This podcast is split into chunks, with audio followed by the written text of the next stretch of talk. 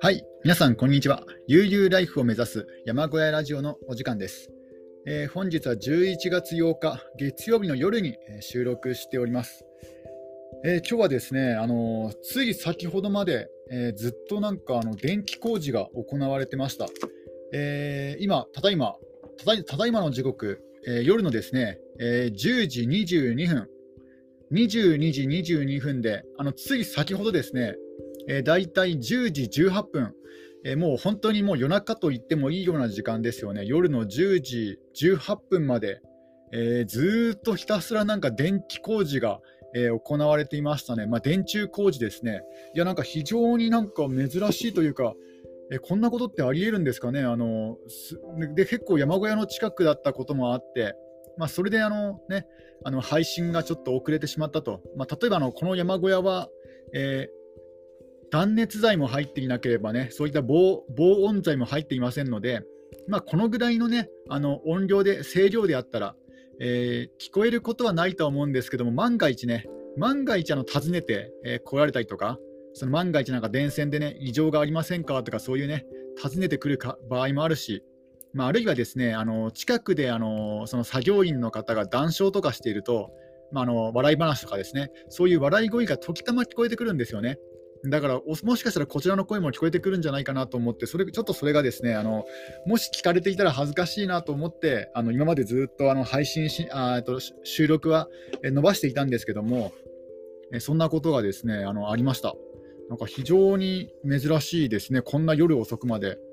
えー、ひょっとしたら電線をどこか間違えた電線を切ってしまって、それをつなげつなげる作業でもやられていたのかもしれないですね。その緊急的な感じで今日今日のうちに終わらせなくちゃいけないような、そういった仕事があったのかもしれないですね。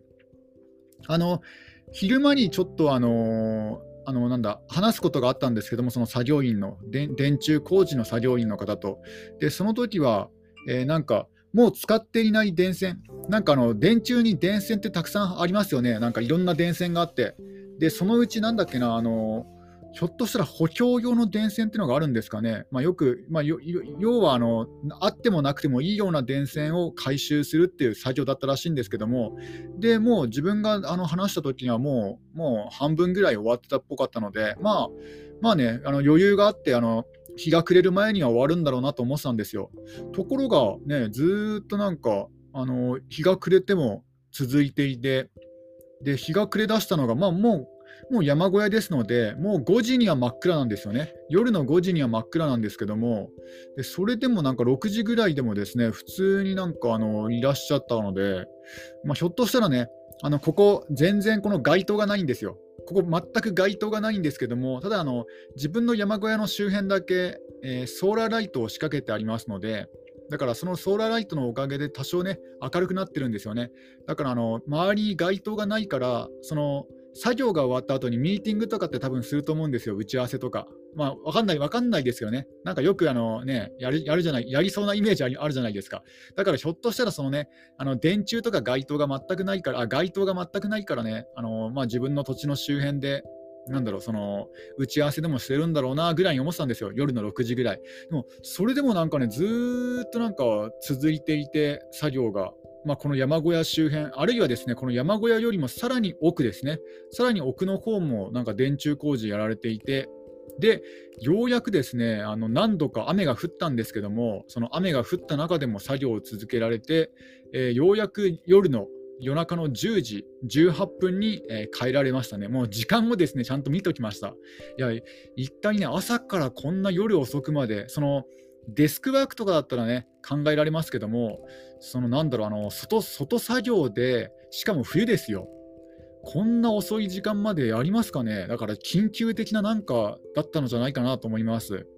で、あるいはね、何か事件でもあって、そのなんかね、なんかどっかでなんか遺体が発見されたとかね、3人ですので、だからそういうのもあるのかなと思ったんですけども、ただ、なんか談笑とかしてるんですよ。まあ、要は笑い声が聞こえてくるんですよ。だからその可能性は少ないかなと。で、なんか明らかにパトカーじゃないんですよね。いくらなんでも、もしね、遺体が、どっかの山林の土地から遺体が発見されたら、というか、まず自分がね、自分が真っ先に疑われると思うんですけども、まあ、もし遺体が万が一発見されたとしたら、絶対談笑とかしないじゃないですか。その笑い話とかしないし、なおかつ、いくら警察でも、あのパトカーのサイレンは鳴らさなかったとしても、まあ、パトカーで来ますよね。どどどうなのか分かんないんですけども、だからその可能性もないないだろうなと。まああのね、えーと、廃屋の老衰老衰死、孤独死って可能性もゼロではないかもしれないですけども、いや、でも見つける、うん、ももっと早く見つけてますもんね、もしそんなのがあったとしたら。うん、だから、ね、考えられるのはやっぱり普通の電柱のこう電柱の電線で何かね、あのー、ちょっとあったのかなと。あであのちなみにあの自分が昼間ね、作業員の方と話をしたっていうのはですね、あのー、なんかあの光回線を切断したと思って、で自分に自分がです自分があのインターネットつながってるかどうかの確認でしたね。で光回線、自分はあのパソコン、インターネットずっと使えてますので、だから光回線ではないんですよね。だからなんか誤って線を切ってしまったようなことを言ってたんですけども、だから光回線ではないってことは電話回線を切ってしまったのかなと。で、あの自分の山小屋は電話つないでないので、あの自分の山小屋では確認ができないんですよ。だから、ひょっとしたらね、もっとふもとの方からあの苦情というか、あの電話が使えないんですけどとか、なんかそういうのが、ひょっとしたらその、ね、本部の方に連絡が来て、で、そのね、電話回線の接続を直すのをやっていたのか、でもそれにしても結構長かったので、うん、なんか謎ですよね。まあ、そういうなんかインフラ復旧の工事でもされていたのかなと思いました。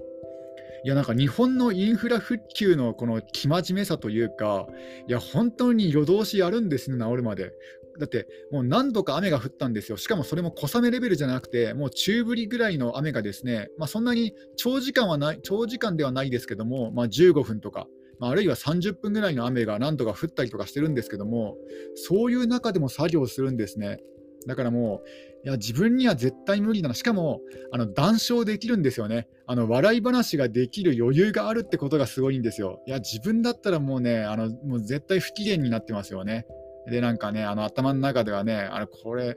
これサービス残業だろうなとか、なんかね、残業代出ないだろうなとか、なんかね、なんかね、頭の中では思ってるかもしれないですね。ねもうぐちぐちぐちぐちなんかね、頭の中でぐちぐち考えてるかもしれないですけども、いや、すごいですよね。笑い話が出るっていうのがすごいですよね。いやもうもう無理ですね。その電気、電気工事士にはなれないですね。自分は。自分は、まあ、な、もともとなれないですけども、でも、あの、よく、えーね、セルフビルド関係の人っていうのは、えっと、電気工事士の勉強をすることが多いと思うんですよ。実は自分もあの2回ほどチャレンジしようと思ったことがあるんですよね。えっと、テキストを2回買ったことがあるんですよ。数年前にね、数年前に一度テキストを買って、一度挫折して、で、去年ぐらいかな、去年か一昨年ぐらいにまたテキストを買って、また挫折したって経験があるんですよね。いや、挫折というか、あの結局結論、結論的に、やなんか電気工事士の資格を取ったところであのそっち関係の就職にはつかないだろうなって思ったのが思ったのであの挫折というか、えー、やめました。うんだって電気工事士の資格って、まあ、要はあの電気工事のしなんだ仕事に就くための資格じゃないですか電気工事士って。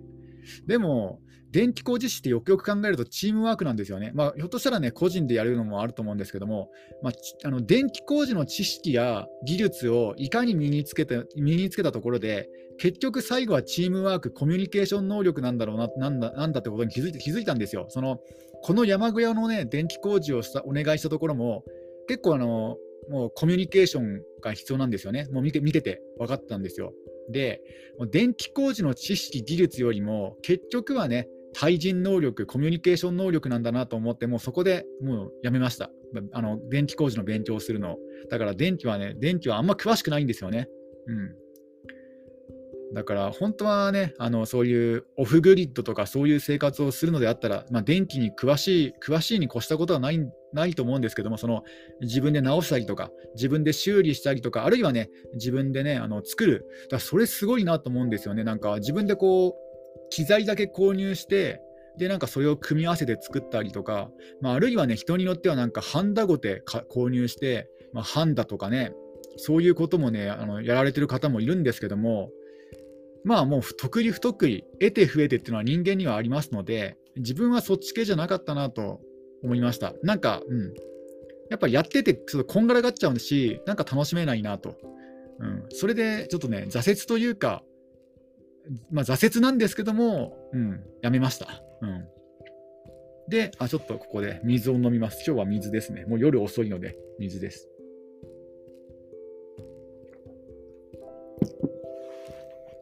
で、そんな感じで、ね、今日結構遅くまで、だからもう12時間以上ですよね。何時間働いてるのかなと。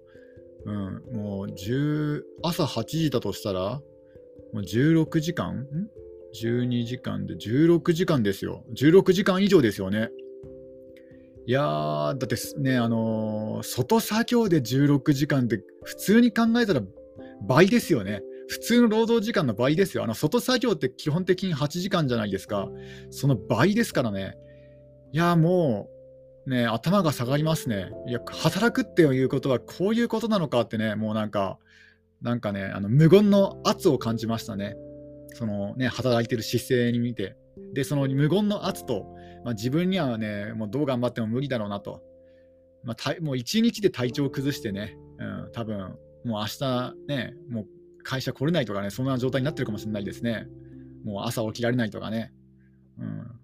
あるいはね、極度の不機嫌になってなってるとか、多分そんなね、感じで、やっぱり自分は社会生活不適格者かなと、なんか改めて思い知らされましたね。社会人っていうのはこういうものなのかってね、もうなんか目の当たりにしたわけですよ。この社会人の鏡のような存在を。いやいくら緊急事態、まあ、おそらくね、緊急事態だったとは思うんですけども、ね、そんな中でも、そんなさなかでね、あの笑いながら作業できるって、こんな遅くまで、しかも雨も降って、しかももうね、寒い時期じゃないですか。ただ、ただ今日は比較的になんか暖かかったですね。あのやっぱり山間部に住んでいると、あの晴れの日の方が寒いです。あの曇っている方が、その雲にね、大気が覆われているので、あの曇りの方があったあったかいですね。あの雨とか曇りの方が。あの晴れてる方がぐっと寒いです。だから今日はちょっとね、比較的あったかいんですけども、それにしても自分には無理だなと、え思いましたね。もう本当ね、頭が下がりますよね。だから、そういう人たちのおかげで、電気が使えてるんですよ。まあ、電話とか、ね、テレビとか、インターネットとか。だから、もっとね、感謝した、感謝しなくちゃいけないなと思いました。うん。や、本当すごいですよね。もう社長とか、社長っていうのは要はあのね、あの、ただ様子を見てる存在じゃないですか。なんか、ホリエモンさん曰く、ホリエモン、ホリエモン曰く、なんか社長はいらないっていうね、言ってますからね。まあ、その、必要な時もありますけども、あの、儲かってる会社は社長はいらないと。社長がいる方がね、かえって邪魔だからね、あの、よく、なんか10年後になくなる仕事っていうなんかタイトルで、あのホリエモンチャンネル見てみたんですけども、なんか普通なんかね、10年後になくなる仕事っていうと、まあ要はなんか機械でね、機械とかプログラミングでなんか任せられるような仕事をこう羅列するのかなと思ったんですよ。なんか他の方って、他のビジネス系のね、あの、なんか YouTuber さんって、まあ、基本的にはそういうやり方ですけども、なんかホリエモンチャンネルの場合は、ね、10年後になくなる仕事って言ってね、なんかね、あの、な極論するとね、社長の仕事もなくなるんですよ。うん、だから社長だっていらなくなるんですよね。だから社長なんてね、あの、なんだっけな、あの、I、IT じゃなくて、なんだっけな、なんだっけな、まあ、まあいいんですよ。人工知能でもいいわけですよね、極論すると。もう飾りですからね。だから、あの儲かってれば社長なんて必要ないと。社長だからね、あのなんか、この、え、コロナ、コロナ禍になって、で、えっ、と、なんだ？あのテレワークが進んで、なんか儲かってる会社の社長がなんかゴルフ三昧でなんか遊んで遊ぶようになったとかね、なんかそんなエピソードを話してましたね。だから、儲かってる会社の社長ってなんか逆につまんないんだよとか、なんかそんな話をされてましたね。もうやることがないと。だったらね、別のことやりたいなとか、そんなこと言ってましたね。だからもう10年後なくなる仕事でもう社長でさえね、必要ないっていう世界が来ますので、ね、だから、そういう中でも、こういうね、夜遅くまでえインフラ復旧に、ね、頑張っている人たちがいるおかげで、え、自分たちがこうインターネット、まあ、ブログなりね、YouTube なり、ね、配信できる、このラジオもそうですよね。そのおかげなんだなと思うと、本当頭が下がりますね。いや、もう感謝、感謝ですね。で、えー、っとですね、えー、あれ、今日何かあの、何か今日テーマ決めてたんですけども、なんかテーマがすっかりそのね、今日遅くまで、遅くまでその作業されていたことを知ったので、なんかテーマがすっかり忘れてしまいましたね。今日何の話をしようと思ったのかなと、ちょっとここでまた水を飲みます。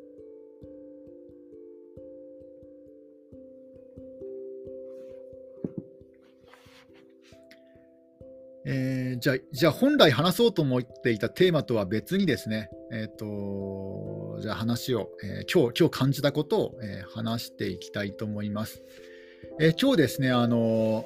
まあ、音声あ、自分結構ラジオを聞くことが多いんですけども、今日はですね、あの、アマゾンポッド、アマゾンじゃなかったの、アップルポッドキャストで、えっと、マクドナルド対、えー、バーガーキングというですね、そういうビジネスウォーズっていう、まあ、いろんな有名企業のライバル企業とね、あの企業との戦いをですね描いた、えー、音声ラジオがあるんですけども、それでですねあのマクドナルドの話を知ったんですよ。でマクドナルドってあの一番最初はあのマクドナルド兄弟ってのが作ったんですね、創業者。あのマック・マクドナルドと、もうなんかすごい、なんか漫画のキャラクターのような名前ですよね。マック・マクドナルド。マック・マクドナルドとディック・マクドナルドっていう兄弟がいまして、で、その兄弟ってなんかあまりこうビジネスビジネスしてないんですよね。なんか本当にこう、店、お店の秘密とかをなんか普通にね、見せちゃうんですよね。後にライバル企業になる方にも見せちゃうんですよ。なんかお店の仕組み、その儲かってる仕組みとか。で、あまりこうね、あの、もうなんだろう稼、ごう稼ごうではなくて、まあ、とりあえずね、自分たちがね、あの楽しんで生活できるぐらいの稼ぎがあればいいかなぐらいで満足するような、えー、そういった兄弟なんですけども、で、まずそういう兄弟がいまして、で、もともとはね、あのローラースケートであの女の子が、えー、ステーキを運んだりとかする、そういうカフェだったんですけども、ここでね、あの方向転換して、あのなんだ、えー、セルフサービスのお客さんが来てあの限られた商品だけを提供するっていうね、まあ、今日のファーストフードの形を作ったわけですよ。であとはあの機械を導入したりとかして、あのシェイクの機械とか、ね、ポテトであの、あとは担当者を決めたんですよね。もうポテトの人はポテトをあげるだけとかね、でシェイクの人はもうシェイクだけとかね、そういうふうになんか担当者を決めて、まあ、要はあのなんだ工業機械のようなポジションを決めた決めたあのとこなんですよね、あの最初最初に。で、マクドナルドがあって、でそれをですね、まあ、後にライバルになるバーガーキングとか、えー、そういったのを起こす人があの見学、見学というかね、まあ、様子見に来て、ああ、こういう仕組みなんだ、じゃあね、ちょっとパクっちゃおうとかね、まあ、そういうふうになってたと。で、あの、マクドナルドの2代目のですね、経営者の方が、まあのまあ、その方はですね、シェイクの機械を売っている方なんですよ。で、シェイクの機械を売っていて、なぜかマクドナルドってこの1つの店舗でなんか7台も、えー、導入、7台だったかな、まあ、結構ね、たくさん導入されていて、なんでこのね、マクドナルドだけたくさん買ってくれるんだろうと思って、なんかその秘密が分かったら、もっとね、シェイクの機械が売れるんじゃないかと思って、まずね、マクドナルドに見学しに行くんですよ。で、それでマクドナルドになんか惚れ込ん惚れ込むっていうかね、マクドナルドのシステムに惚れ込んで、で、マクドナルドをね、あの、なんだ、あのマクドナルドにフランチャイズ化をね、お願いするんですよ、まずは。で、あの自分でね、シカゴかどっかでね、販売してもいいかっていうね、そういう権利をもらって、で、自分で始めるんですけども、その方が。ただ、あのやっぱりこう、マクドナルド兄弟、なかなかこうビジネスも儲かろうともともと思っていませんので、だからこのフランチャイズのオーナーさんには、えー、なんだ、マージン、その よくコンビニコンビニとかってなんか50%の売り上げがなんか本部に行くらしいんですけども、初期のマクドナルドはなんか1.9%なんですよね。めちゃくちゃ低いマージンだけ取るっていうね、そういう仕組みなんですよ。ただ、そのね、後にね、あのマクドナルド2代目の社長になる方は、1.9%のマージン取るだけじゃ儲からないと。だからもういっそのことマクドナルド兄弟からそのマクドナルドのなんだその経営権を買い取ろうとしたんですよね。で結局買い取っちゃうんですけども、まあ、約束をするんですよ。あのスタッフのためにね、あの一番最初の店舗だけはね、残しておきたいと、マクドナルド兄弟が言うんですよ。あ、まあいいですよって。で、ただその代わりマクドナルドの名前は使わずに、なんか別の名前で、そのスタッフだけのえーね、店舗を、ね、残したいですみたいな感じで残しますみたいな感じでね、まあ、立場としてはマクドナルド兄弟の方がでかいですから、まあ、残すっていう、ね、感じでやったんですけども、ただね、2代目の社長がですね、その約束を保護保護ではないんですけども、そのね、あの一番最初の1号店の向かい側にですね、あの新しい新マクドナルドの店を建てて、まあ、要はあの昔の店を、ね、あの潰しちゃうわけなんですよ。まあ、あの下克上というかあのまあ、あの日本の戦国時代によくあるパターンですよね。あの父親のなんだ、あのー、なんだ家を継いだ息子に父親が追い出されるみたいなね、実の父親、武田信玄もそうですよね、実の父親を追い出すみたいなね、で、ね、後を継ぐみたいな、まあ、まさにそんなやり方なんですよ。日本の戦国時代と同じようなことをやってるわけなんですよね。でね、結構ね、あのマクドナルドもえぐいことやってるんですよね、そんな感じで。だからビジネスで成功するためには、やっぱりね、もうね、ライバルはとことん潰すと、あのライバルの種もとことん潰すと、で、ライバルのいいところはパクると。なんか本当ね、なんかあのー、もう本当なんだろう、この、人間的に性格が悪い人じゃないと経営者になれないなってことをですね、あからさまになんか分からせてくれるんですよね。みんなね、あのまあ、もちろんいいところもいいところもあるんですよ。その2代目社長は、まあ、もうマクドナルドっていう自分の会社は愛してるんですよ。でこの自分のね、自分の会社を愛するあまり、そのね、あのあちょっと攻撃的になっちゃうところがあるんですよね。まあ、他のね、社長もそうなんですけども。だから、あのちょっと人間的に過剰、過剰というかね、あのちょっと、ちょっと異常すぎるところはあるんですよね。どれも、どれもやっぱりどこかしらね、あの人間として異常なところはあります。決していい人ではないんですよね。いい人では社長にはなれないってことをですね、思い知らされましたので、基本的に性格が悪いんですよ、社長というのは。だから、えー、自分がですね、これからね、あの個人事業主を目指そうと思ったんですけども、さすがにそこまでね、性格悪くなれるかなと。もしね、あの性格悪くなったとしても、結局ね、罪悪感に押しつぶされちゃうと思うんですよ。自分の場合ね、そこまでね、あのなんだ、踏み越えちゃいけない一線ってやっぱあるじゃないですか。でもそのね、あのビジネスで成功する社長は、その踏み越え踏み越えちゃいけない一線を踏み越えることができるんですよね。要は兄弟とかね、親とかね、息子とかね、そういうのともね、あのバシバシ戦っていけるような人じゃないとダメなんですよね。だから、まあ、極端に言うと性格が悪いと。でそこまでのね、そのまあ、要はビジネスの鬼ですよねあの。ビジネスの鬼になりきれるかというと、ちょっとね、そこまで非常にはなれないなと。うん、なかなかね、あの悪夢に悪夢にうなされちゃうんじゃないかなと。そのプレッシャーにね、えー、押しつぶされちゃうような気がするので、やっぱ自分にはね、あのビジネスの才能はないんじゃないかなと、ここに来て思い知らされました、このマクドナルドの,、ね、あのやり方を見ていると。ちょっとまたここでドリンクを飲みます。ドリンクとは水を飲みますね。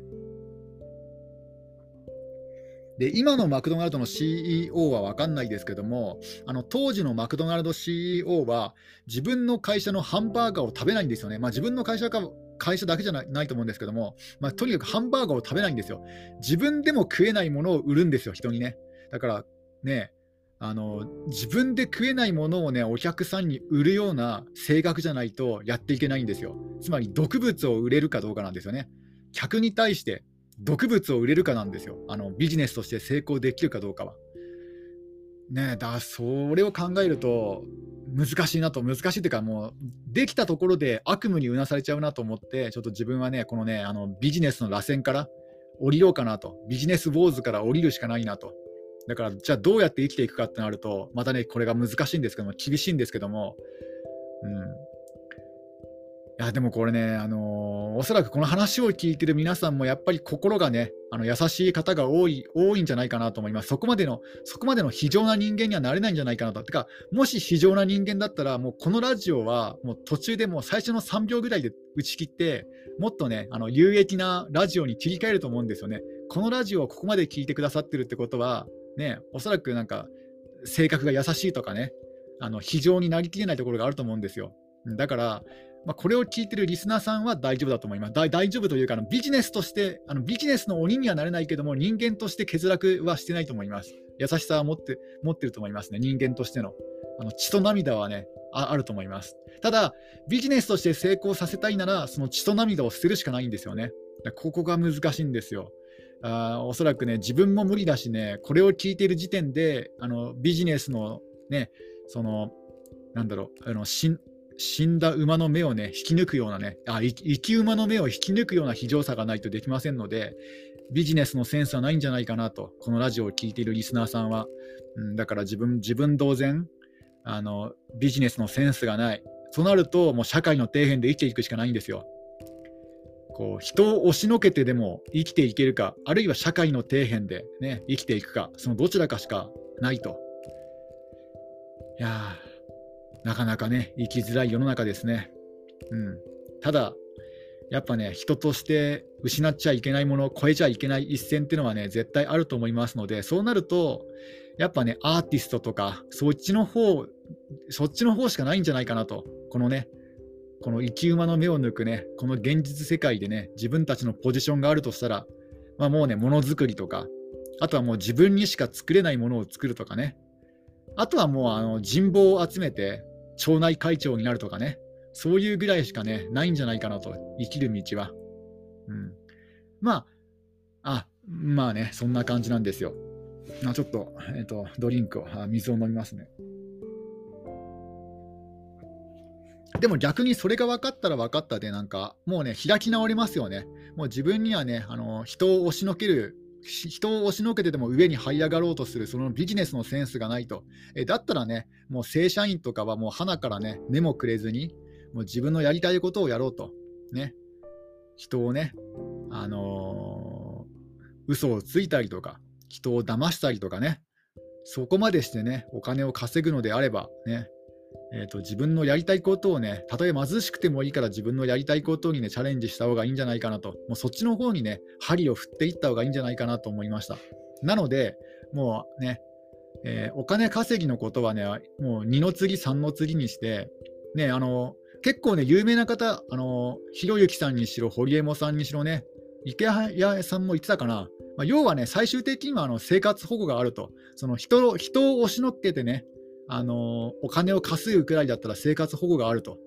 えー、そういうふうに言ってますので、あの最終的なセーフティーラインが、ん？セーフティーネットがある以上、まあ、自分のやりたいやりたいことにね、チャレンジすればいいんじゃないかなと、改めて思い知らされました。なので、